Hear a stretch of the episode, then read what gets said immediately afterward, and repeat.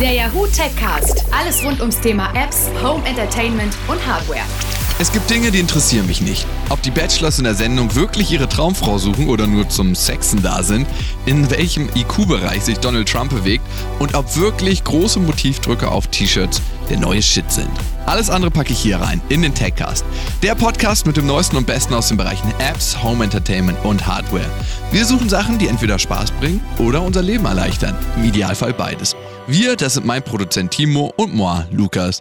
Hallo, herzlich willkommen zum Techcast. Hallo. Ich möchte in dieser Sendung mit einem Zitat meines Opas starten. Ich habe mal meinen Opa gefragt, ob er keinen Bock hat zu reisen, weil mein Opa ist wirklich sein ganzes Leben eigentlich nicht aus Deutschland rausgekommen.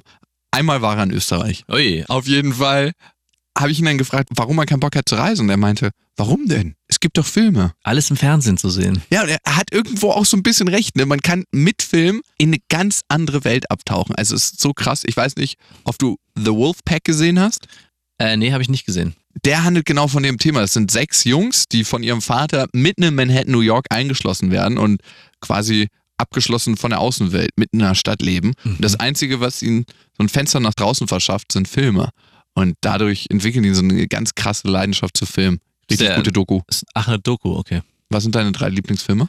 Äh, Moon, Aha, ja, richtig gutes Ding. Jurassic Park, Ja, also der Klassiker, der erste natürlich. ja, kommt man nicht dran vorbei. Ist auf jeden Fall Must-See. Ja. Und ja, als drittes fällt mir Matrix, würde ich jetzt sagen. der hat mich damals am meisten geflasht. So, da war ich auch lange Fan von, aber der zweite und dritte sind zum Vergessen.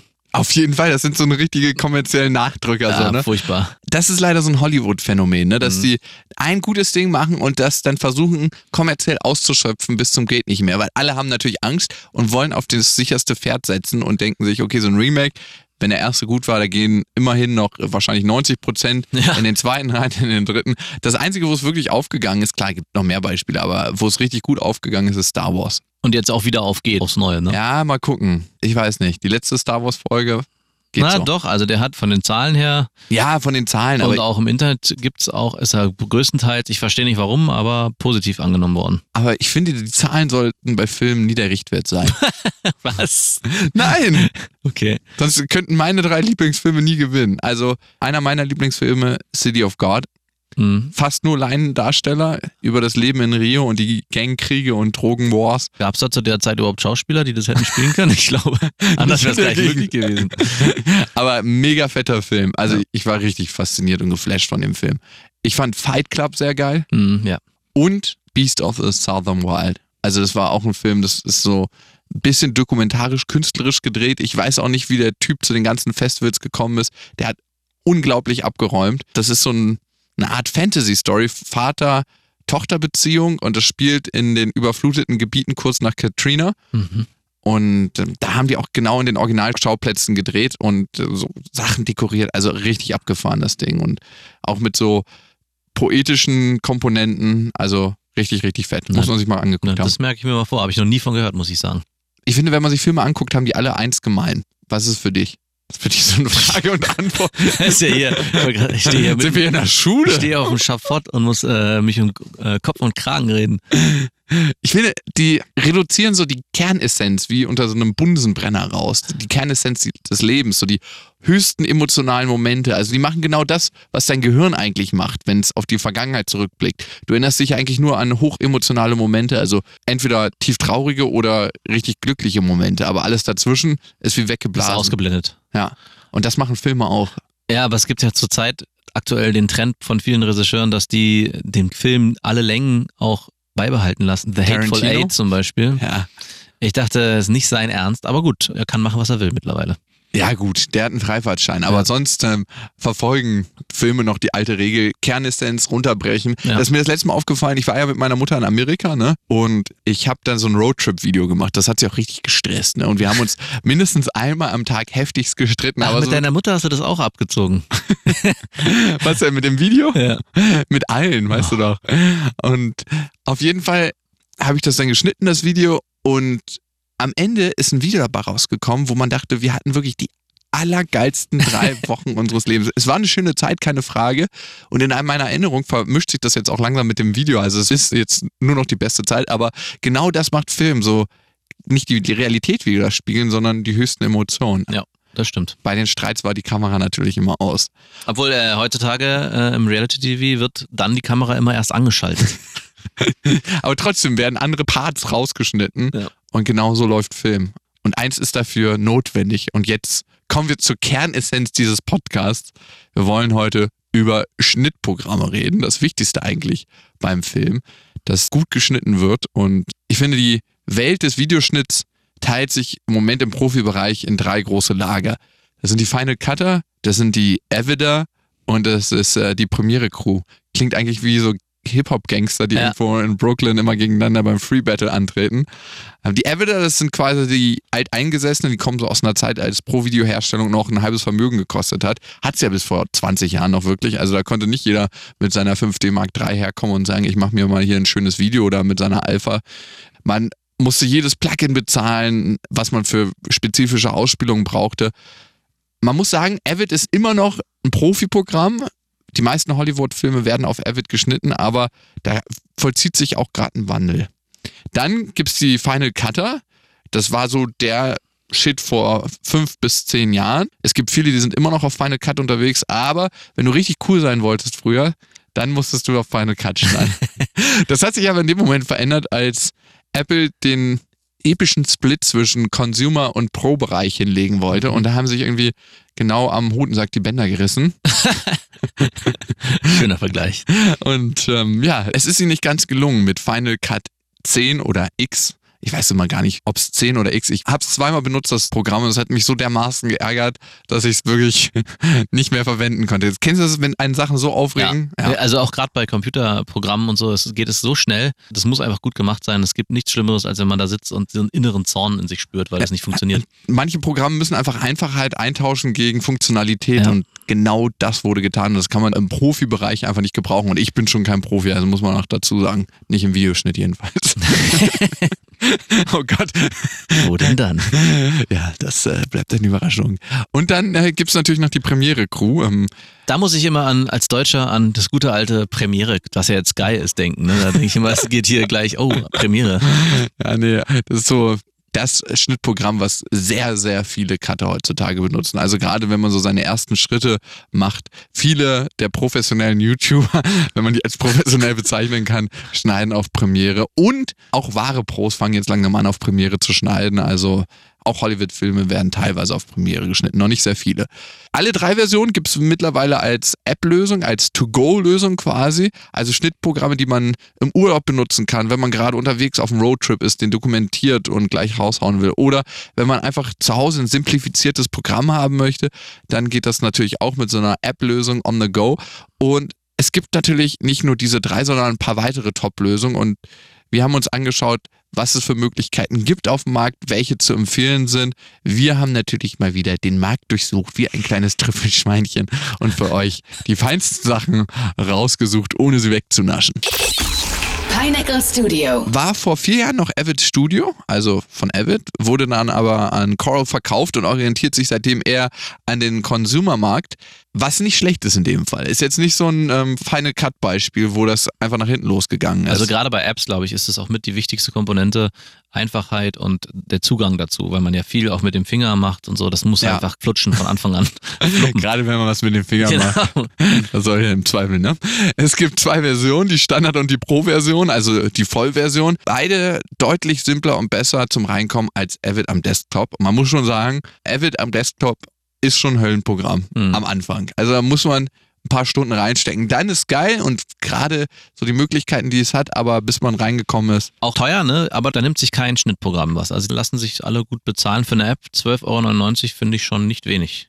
Aber ich meine, selbst wenn professionelle Cutter da drauf unterwegs sind und sagen, das ist geil, dann finde ich das gar nichts. Wenn du das mal vergleichst mit einer Avid Vollversion oder mit einer Premiere Vollversion oder Final Cut, Ja, klar. da ist 12,99 wirklich ein Schnappo. Aber klar, die müssen die Preise natürlich anpassen an den App-Markt, wo man fast alles umsonst kriegt. Ja. Bei den Apps gibt es so viele gute Funktionalitäten, also bei allen durch die Bank weg, die wir ja vorstellen. Und darum suchen wir uns heute nur ein paar raus, die wir besonders gut finden. Und was besonders gut gelöst ist bei Pinnacle, ist, dass Video, Audio und Fotos super einfach zusammengeführt werden können. Man kann Videos und Fotos aus der App heraus aufnehmen. Das können auch fast alle, aber bei Pinnacle ist es nochmal besonders einfach.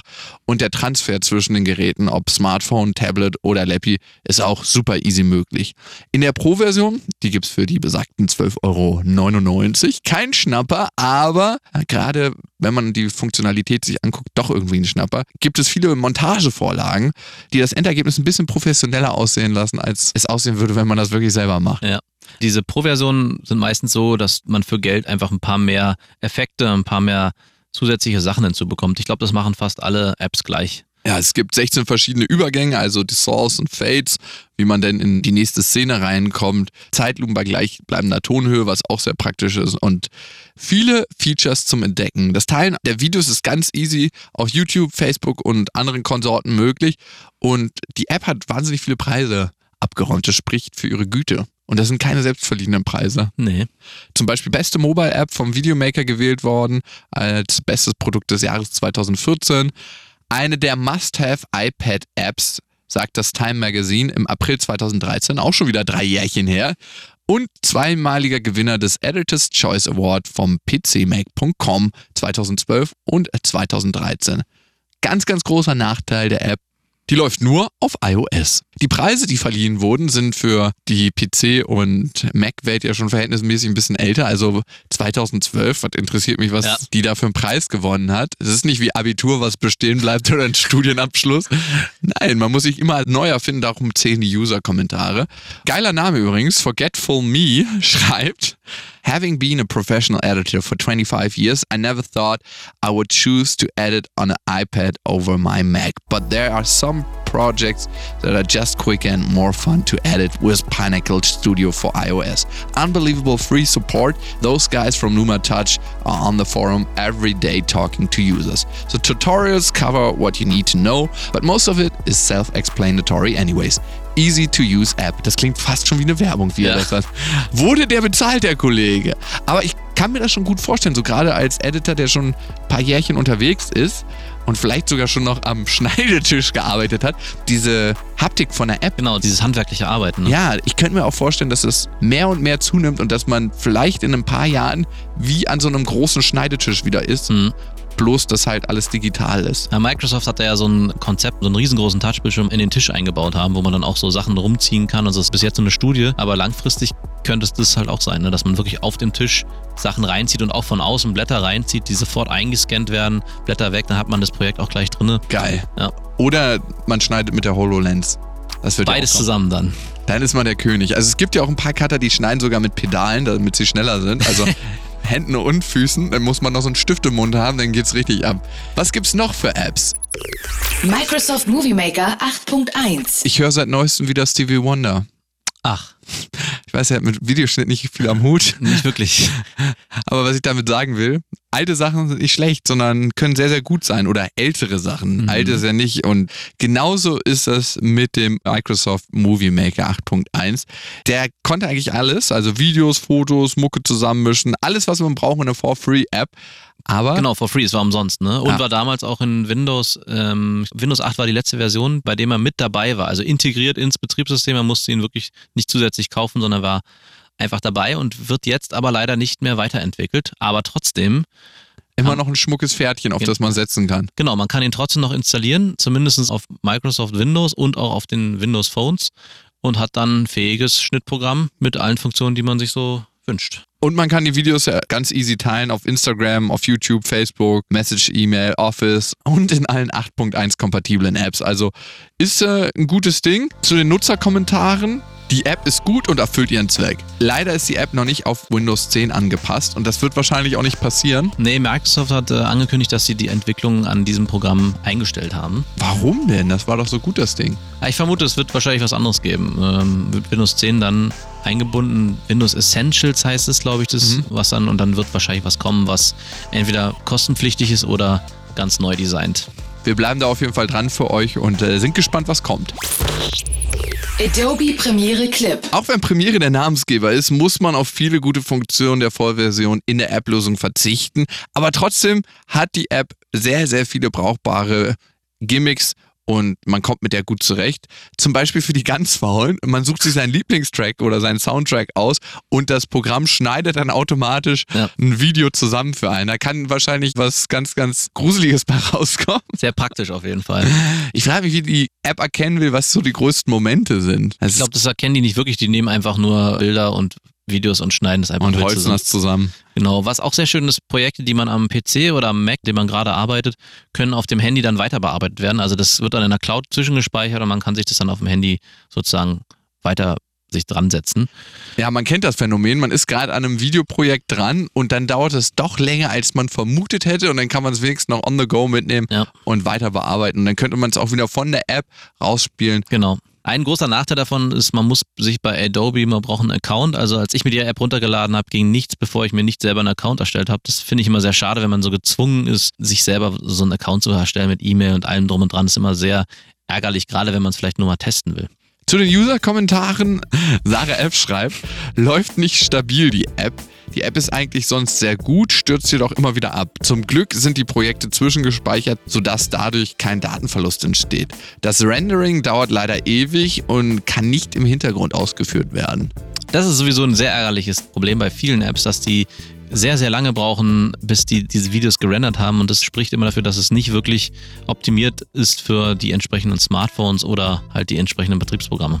Es kann keiner anrufen, wenn ihr rendert. ich glaube, ein Anrufen geht gerade noch, aber äh, man kann halt nichts anderes mehr machen, dann wird das beschlagnahmen. Aber ich meine, wenn so ein richtig fettes 4K-Projekt rendert, dann ist der PC oder auch der Mac zu fast nichts mehr anderem zu gebrauchen. Also ist ähnlich. iMovie. iMovie ist wirklich sehr, sehr einfach zu bedienen. Wirklich instinktiv. 4,99 muss man dafür berappen, aber man bekommt auch ein paar sehr, sehr praktische Features, die das Video und die eigenen Kompetenzen am Ende viel, viel größer aussehen lassen, als sie womöglich sind. Es gibt zum Beispiel insgesamt 14 Trailer-Vorlagen inklusive Grafiken und Filmmusik, mit denen man wirklich einen profiverdächtigen Trailer zusammenbasteln kann. Es gibt äh, zehn Videofilter, also die kennt man ja eigentlich vom iPhone. Da kann man noch so schnöde Fotos ein bisschen schöner aussehen lassen und vor allem auch die Haut viel, viel besser wirken Ja. lassen. Und man kann dem Ganzen in Anführungsstrichen seinen eigenen Look verpassen. So eigen ist der denn ja nicht, wenn er aus iMovie-Vorlagen kommt, aber es ist trotzdem ein ganz schönes Feature. Und das Teilen ist sehr, sehr einfach. Per Mail, Airdrop, Nachrichten, Facebook, Vimeo, Tumblr, YouTube. In 4K ist es sogar mit dem iPhone 6S oder dem iPad Pro möglich. Der Name verrät es wahrscheinlich nur für Apple-Produkte zu haben, oder? Uh, könnte ich mir auch vorstellen.